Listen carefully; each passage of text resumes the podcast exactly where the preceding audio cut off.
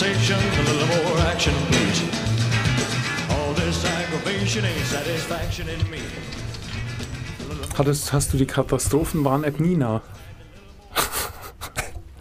Ich kenne eine Nina, aber ich würde sie jetzt nicht so negativ bezeichnen. Die Katastrophenwarn-App. Es ist ein schlimmes Gewitter über unser Studio hinweggezogen. Und meine Kollegin hat über ihre Katastrophenwarn-App Nina vorher eine Unwetterwarnung bekommen. Finde ich gut. Naja, ich bin ja gerade gekommen und es hat geregnet und ein bisschen gedonnert. Mehr aber nicht. Wir waren nicht im Auge des Gewitters, Okay. glaube ich. Mix, ich muss dir eine Geschichte erzählen. Willkommen zurück übrigens. Vielen wieder. Dank. Ja. Ich muss dir eine Geschichte erzählen. Ich bin im Zug nach Coburg gefahren. Was unspektakulär ist. Von München nach Coburg fahren ist unspektakulär. Naja, wenn man weiß, wer in Coburg wohnt, ist es ziemlich spektakulär. Aber das ist ein Oh, Insiderwitz. Das ist ein Insiderwitz, sehr, sehr, sehr, sehr krass. Ähm, ich fahre mit dem ICE nach Nürnberg und von dort mit der Regionalbahn weiter nach Coburg. Mein, und ich hatte ein Umsteigefenster von 14 Minuten, also kein Problem. Der, der ICE hielt dann aber an auf offener Strecke, um nach 15 Minuten weiterzufahren. Und ich habe dann den Regionalzug um sage und schreibe eine Minute verpasst. Der fährt aber jede Stunde, war also nicht so schlimm. Also habe ich dann einfach mir die Zeit am Nürnberger Hauptbahnhof vertrieben und bin in den Regionalzug eine Stunde später eingestiegen. Der fuhr dann nicht los, weil er auf einen ICE gewartet hat. Was jedenfalls die Aussage war. Und dann hatte ich einen schlimmen Wutanfall. Ich hatte, wobei ich normal wirklich, ich bin ja eine Art Mahatma Gandhi des Zugfahrens. Aber ich hatte zum ersten Mal einen ganz, ganz schlimmen cholerischen Anfall und habe rumgeschrien, sodass sich die anderen Leute amüsiert haben. Aber es war mir dann einfach für meine Nerven einfach zu viel. Das war halt ein Ereignis in einer Reihe von Ereignissen, die das fast zum Überlaufen gebracht haben. Deswegen hast du jetzt eine Sinneskrise. Nee, aber vielleicht lag es auch daran, dass ich mir deine Solo-Sendung angehört habe. Nein, Mix, so, Ich meine, das ist jetzt ich muss unverschämt. ich Du muss hast jetzt dich eine Sache, Staub gemacht. Ich muss eine Sache sagen, dass es wirklich eine sehr unterhaltsame und gute Sendung Ja, war. dann brauchst du jetzt gar nicht mehr kommen damit. Es war wirklich wahnsinnig. Ich war sehr begeistert. Ich war sehr begeistert, wie man 25 Minuten monologisieren kann, ohne dass es einem langweilig ohne wird. etwas zu sagen. Du hast dich, du hast null dich verhaspelt, dich nie versprochen, kein Ä drin. Sehr, sehr weil mich krass. niemand abgelenkt hat. Wenn ich es nicht besser wüsste, würde ich sagen, es war tausendfach geschnitten. Aber unser Credo ist ja, wir schneiden nicht. ja, genau. Mir sind zwei Dinge aufgefallen, Mix. Du hast gesagt, du wärst ein aufgeklärter Optimist. Richtig. Das war mir etwas zu viel des Guten. Darum habe ich geguckt, was eigentlich die Epoche der Aufklärung war. Und die bedeutet ein Streben nach Freiheit und Vernunft. Und Optimismus und Vernunft beim besten Willen gehen nicht zusammen. ja. Und mit Optimismus ist es wie mit Schwangerschaft. Das gibt es nur ganz. Ich bin ganzer Optimist. Das heißt, ich bin nicht vernünftig. Und Oh, ja. ganzer Optimist sein heißt, sich selbst die beschissenste Situation noch irgendwie schön zu Schönreden. reden. Was aber krass ist, denn obwohl ich es weiß, funktioniert's. Es funktioniert, obwohl ich weiß, dass ich nichts anderes mache als versuche, aus was Schlechtem durch Fantasieren was Gutes zu machen, fühle ich mich dann schon besser. Ja, aber du machst ja nichts Gutes aus deinem Fantasieren. Ja, ist ja egal, es kommt ja nur darauf an, wie ich mich fühle. Ach so, Als Optimist fühlt man jetzt. sich immer gut, Okay, weil selbst die schlechteste Situation sich irgendwie so hindeichseln lässt, dass es zu einer guten Situation wird. Das hast du aber im Zug vergessen, oder? Das habe ich im Zug vergessen. Naja, die. Normalerweise denke ich mir in so einer Situation, es könnte schlimmer sein, es könnte regnen. Außer wenn es natürlich gerade regnet, was es aber selten tut. Außer heute. Siehst du? Genau, aber. äh, Und noch besser, um jetzt gleich auf den Punkt der Sendung zu kommen. Ich habe mich bis jetzt zweimal aus dem Staub gemacht. Richtig. Und beides Mal hast du über Glück geredet. Warum? Das macht mich fertig. Also, Naja, das zweite Mal war ja fast zu spontan, als dass ich noch hätte etwas anderes arrangieren können. Das ist Zufall. Menschen wollen Schicksal, aber sowas gibt's nicht. Das war Zufall. ich glaube nicht, dass es Zufall war. Du willst mich einfach fertig machen. Ich bin nur so Es halber geht darum, wie es mir geht eben. Nur. Du, wenn es dich glücklich macht, bitte. Ähm, nee, ich bin nur so ein halber Glücksfreund. Ich bin nur so ein halber Glücksfreund, weil ich glaube, im Lauf unserer, unseres Sendungsgeschehens habe ich zunehmend große Probleme mit Glücksstreben.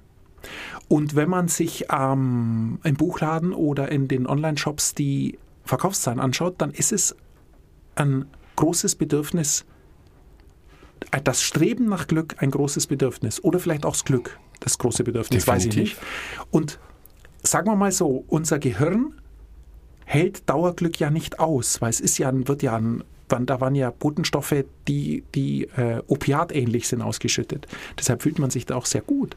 Ähm, was unser Gehirn aber tut, ist tatsächlich permanent danach zu streben, diese Botenstoffe und diese Glücksgefühle, diese Dopaminausschüttung zu kriegen, was erklärt, wieso Glück so wichtig ist für Leute. Nur glaube ich, dass wir ähm, Streben nach Glück sein lassen sollten. Wir sollten streben nach Zufriedenheit, weil Zufriedenheit ist ein Dauerzustand, den aufrechtzuerhalten sich wirklich lohnt und sich wirklich anzustrengen lohnt. Und vor allem den, den Zustand der Zufriedenheit zu erlangen, ist ein Ziel, das man ermöglichen kann, weil man einfach sich oft klar machen kann, ich habe Wahlmöglichkeiten, ich kann Dinge anders gestalten, vielleicht macht es Anfang etwas mehr Arbeit, aber letztendlich kann ich Dinge anders gestalten und damit zu einem Zustand der Zufriedenheit kommen, was ich ziemlich gut und wichtig finde, wenn es geht.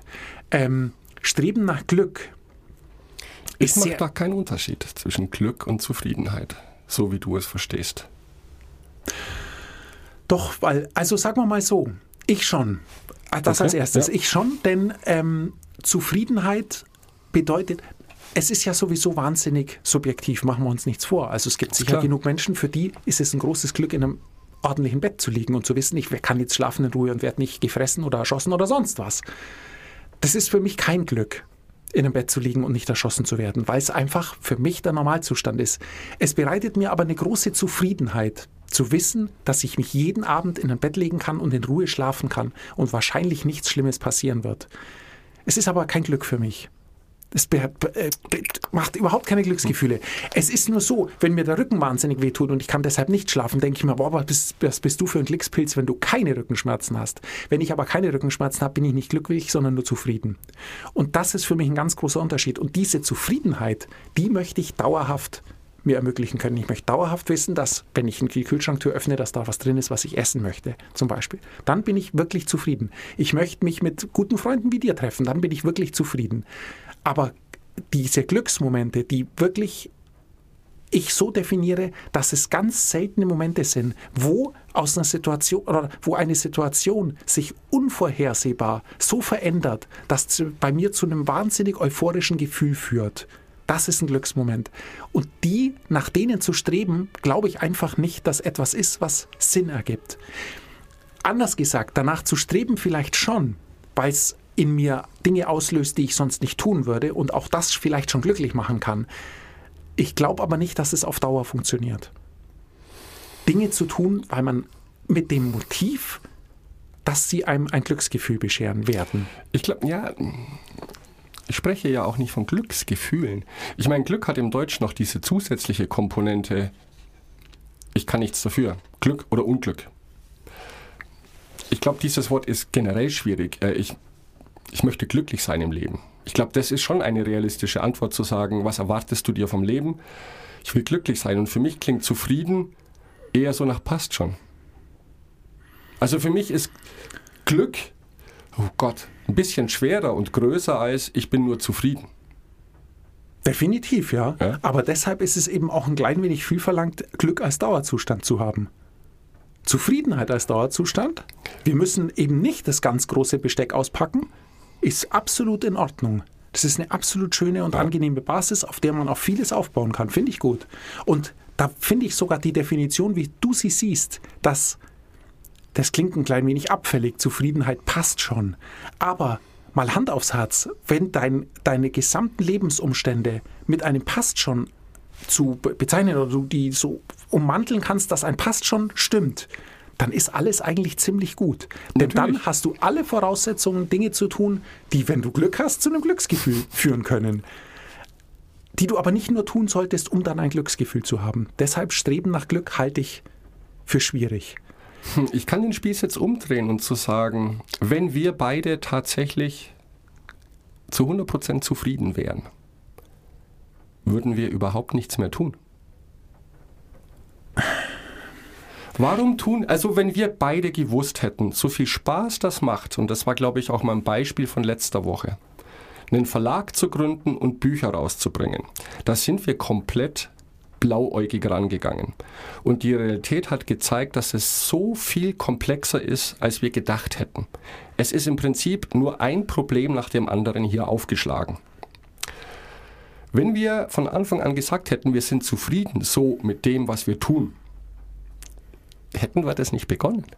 Mir geht es auch nicht zufrieden zu sein mit dem, was man tut, sondern zufrieden zu sein mit den Lebensumständen. Okay, d'accord. Glück, weil dann Zu 100 sind wir, Prozent wir bei wollen dir. ja sozusagen, wir wollen ja eine Differenzierung aus Glück und Zufriedenheit. Und du hast schon was aufgegriffen, was mir auch wichtig ist. In meinem, in meinem, in meiner Definition ist es mir sowieso lieber, wenn man Glück nicht als Nomen, sondern als Verb sieht. Genau. Aber der normale Glücksbegriff ist ja ein Zustandsbegriff. Und mein Zustand ist jetzt so, dass ich tatsächlich zufrieden bin. Ich bin zufrieden. Was aber nicht heißt, dass ich bei nicht ein Potenzial sehe, Dinge anders oder neu zu machen. Überhaupt nicht. Es ist nur so, dass ich die Zufriedenheit mir überhaupt erst ermöglicht, an Dinge wie einen Verlag zu denken.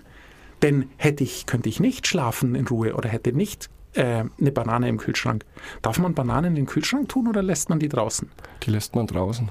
Okay. Ja, die macht man in Muffins rein. Hätte ich nicht ein Bananeneis im Eisfach, Genau, so. dann hätte ich nicht, dann wäre wär die Basis für mich schlecht, um so Dinge zu machen wie Kosok zum Beispiel. Um bei dem unserem Verlag zu bleiben. Also ist es doch, ist Zufriedenheit erstmal eine, ein schönes Fundament, eine schöne Basis, die man, um die man sich aktiv kümmern kann. Ich denke, da sind wir begrifflich jetzt auch nah beieinander. Und die aber nicht bedeutet, dass man satt ist. Neues auszuprobieren oder noch Dinge zu wagen oder dass es nicht durchaus Situationen gibt, mit denen man unzufrieden ist und die einem einen dann motivieren oder inspirieren dazu, was anders zu machen oder was neu auszuprobieren. Völlig klar, da wird es immer geben. Mir geht es einfach um den, den Gesamtbegriff und das klare Abgrenzen, dieses Ah, das, der, mein Lebensinhalt besteht darin, glücklich zu sein. Das ist toll, aber es wird nicht funktionieren. Wenn der Lebens, es ist auch zu wenig, nur zufrieden zu sein, aber es ist einfach eine sehr schöne Basis.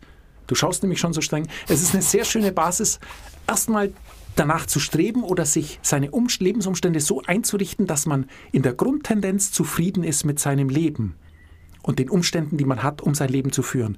Und dann, denke ich, hat man auch mehr Mut, mehr Drive und auch mehr Optionen, um Dinge auszuprobieren, die wir eben, um es mich zu wiederholen, die einem dann vielleicht wirklich ganz große Momente schenken. Und das sind dann Glücksmomente. Ja, aber vielleicht ist es auch bei mir ein bisschen untergegangen. Genau das ist ja auch äh, Mark Mansons Kritik an diesen Selbstoptimierung, Selbsthilfebücher, Streben nach Glück. Weil diese Bücher gaukeln dir vor, wenn du das und das tust, wirst du glücklich. Wenn du das und das hast, bist du glücklich. Und wir, glaube ich, reden uns das manchmal in jungen Jahren auch noch ein. Ja, wenn ich jetzt diese Prüfung bestanden habe, bin ich glücklich. Was ist das nächste Level? Ich habe den ersten Job ergattert. Ich bin glücklich. Mark Manson dreht den Spieß aber um und sagt, genau so funktioniert es eben nicht. Das ist nicht seine Definition von Glück als Gleichung, sondern Mark Mansons Definition von Glück ist es, Probleme zu lösen. Aktiv etwas zu tun, um über gewisse Hindernisse hinwegzukommen, um daraus eine Befriedigung, Zufriedenheit, Glück, wie auch immer wir das dann letztendlich nennen wollen, ziehen zu können. Und deswegen funktionieren all diese Selbsthilfebücher nicht, weil es gibt kein Patentrezept. Dich macht Ananas glücklich, mich macht Ananas krank. Ich bin da allergisch dagegen. Es gibt keine Gleichung. x plus y ist gleich Glück. Das Glück besteht darin, zu sagen, aus der jetzigen Situation, manchmal fühle ich mich auch mies, aber aus der jetzigen Situation irgendetwas zu tun, aktiv. Nein, vielleicht können wir das Wort Glück durch Zufriedenheit ersetzen. Das würde ich fast empfehlen, weil was du beschrieben hast, was äh, der Mensen sagt, ist ja, dass es ihn nervt, dass Selbsthilfebücher ein oder dass diese Selbsthilfebücher ähm, Sprech von wegen mit diesen Tricks wirst du glücklich Genau. nicht funktionieren. Aber ich glaube, was die Selbsthilfebücher meinen, was sich aber nicht so gut verkauft, ist mit diesen Tricks wirst du zufrieden. Denn das kann durchaus funktionieren. Ich kann mir durchaus vorstellen, dass die Zufriedenheit, wie wir jetzt seit ein paar Minuten drüber sprechen, die lässt sich mit Tricks und mit Hilfsmitteln erreichen, wenn man die richtigen Werkzeuge ansetzt und an Dingen arbeitet, ganz konkret daran arbeitet, kann man, glaube ich, eine Grundzufriedenheit mit Hilfe anderer erreichen. Glück aber eben nicht. Und wenn für einen Menschen es ein Glück ist, auf Probleme zu lösen, dem schließe ich mich nicht an. Für mich ist es nicht zwingend ein Problem zu lösen. Und für mich ist auch nicht unbedingt das Tun selber ähm, das Glücksmoment, sondern oftmals die Reaktion davon. Das ist beim Sport ja auch ein ganz übliches Ding. Ist. Sport zu machen an sich ist jetzt mal so halb geil oft nur, aber danach fühlt man sich vielleicht so gut Semi. und hat so einen kurzen Glücksmoment, dass er eben alles wieder aufwiegt. Ja. Oder Klar ist es beim, beim äh, äh, Skitourengehen zum Beispiel auch schön hochzulaufen, aber der wirkliche Glücksmoment kommt dann doch in den wenigen Minuten Abfahrt nach fünf Stunden Aufstieg. Weißt also so, das äh, Ja, das stimmt schon, aber hier geht es, glaube ich, wirklich tatsächlich darum zu sagen, ich bin mit der Gesamtsituation unzufrieden in meinem Leben. Ich möchte so nicht weiterleben. Dann helfen dir diese Bücher nichts.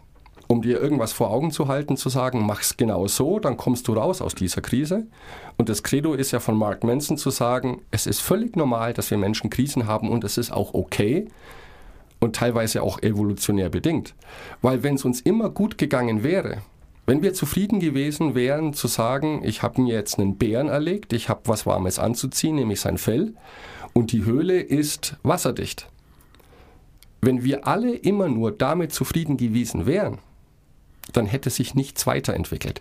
Im Prinzip sagt er, und das finde ich das Positive, wenn es uns beschissen geht, dann ist es ein Call to Action von unserem Gehirn, der sagt, Achtung, du musst hier irgendetwas ändern, aber es gibt keine Patentformel.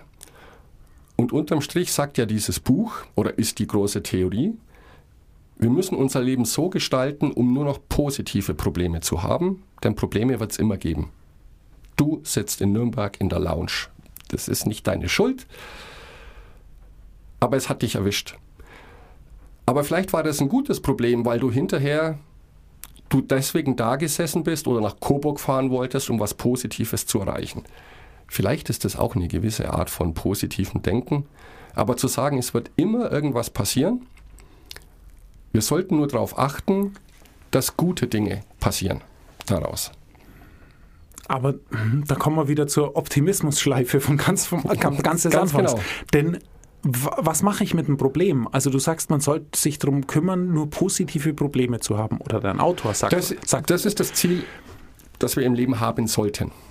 aber die Probleme, die auf mich zukommen, die nehmen keine Rücksicht darauf, ob ich sie als positiv oder negativ empfinde. Die Probleme sind erstmal grundsätzlich ein ganz Richtig. pragmatisches Ding, nämlich ein Problem. Und jetzt kann ich dem natürlich positiv begegnen, was aber auch nicht immer funktioniert. Nee, aber du hast die zwei Extreme. Kann man vielleicht gut. Du hast gerade angesprochen, Sport zu treiben, Marathon zu laufen. Es tut unendlich weh, gerade wenn du beginnst. Und es ist nicht schön. Es ist aber ein positives Problem. Erstens hast du dir das selber ausgesucht und zweitens ist die Konsequenz etwas Positives. Ein negatives Problem wäre zum Beispiel, du musst wegkommen von einer Drogenabhängigkeit. Das ist ein negatives Problem. Weil durch dieses Problem löst du im Prinzip nichts, außer nicht mehr drogenabhängig zu sein. Aber das ist etwas, das du dir ausgesucht hast, das dir nur negative Probleme bringt. Die Grundidee ist, weg von der Idee, das Leben ist ein Einhornland, wo es Regenbogen und Schokolade vom Himmel fallen. Es gibt immer Probleme. Konzentriert uns, äh, wir sollten uns darauf konzentrieren, positive zu haben und nicht diesen, diesen ganzen Wischiwaschi glauben, der uns vorgegaukelt wird. Ähm, Wir haben alle Elementarbedürfnisse, die meisten von uns hier, abgedeckt. Wir haben Dach über dem Kopf, wir haben zu essen. Und trotzdem haben viele Menschen das Gefühl, auf der anderen Seite ist das Gras grüner. Der Nachbar hat noch mehr Geld. Das bringt nichts. Das ist die Feedback Loop von From Hell. Da kommst du da nicht raus. Ähm, denn auch die Menschen haben auf einem gewissen Level andere Probleme. Die sehen halt nur eine andere Perspektive. Ja, ich brauche jetzt einen zweiten Porsche, kann ich mir momentan noch nicht leisten. Oh Mist. Und meine Solo-Show hat ja geendet mit der Idee von Werten. Und das finde ich ein ganz sehr intimes Thema, Werte, weil ich bislang nicht drüber nachgedacht habe, anhand welcher Werte ich mein Leben leben möchte. Hast du, aber wenn du jetzt... die- Niemals. Niemals, okay. Ähm, Also niemals explizit, setz dich mal hin und sag, mein Leben soll auf folgenden Werten beruhen.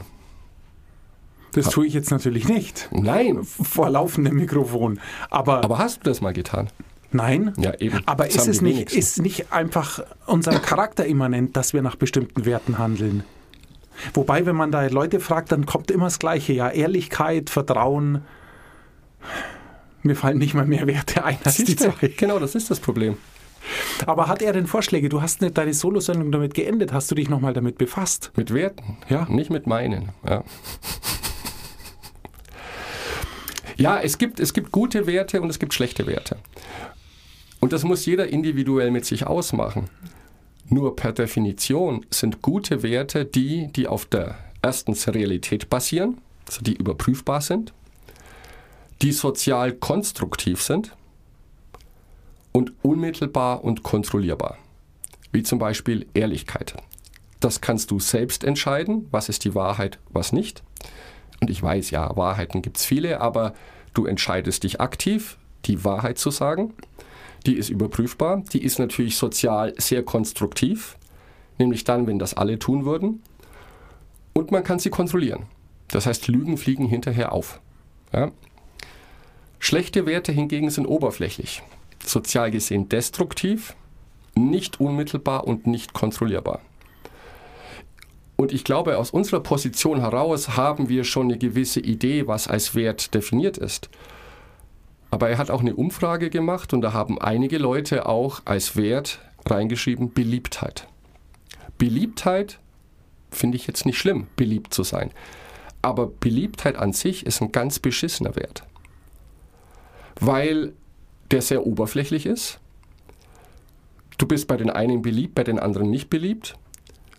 Und es ist vor allem nicht kontrollierbar. Das heißt, wenn du jetzt vorhast, ich gehe heute Abend auf eine Party und da möchte ich der beliebteste Mensch sein. Du hast keine Chance, das zu schaffen, weil du nie weißt, wer da noch da ist.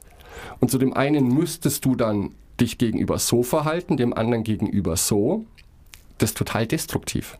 Also Beliebtheit wäre in seiner Definition jetzt ein ganz schlechter Wert, auf dem man sein Leben basieren kann. Außer man ähm, nutzt äh, dieses Streben danach einfach nett zu sein zu Leuten. Richtig. Indem man sagt, ich mache mich damit beliebt, dass ich nett bin. Genau.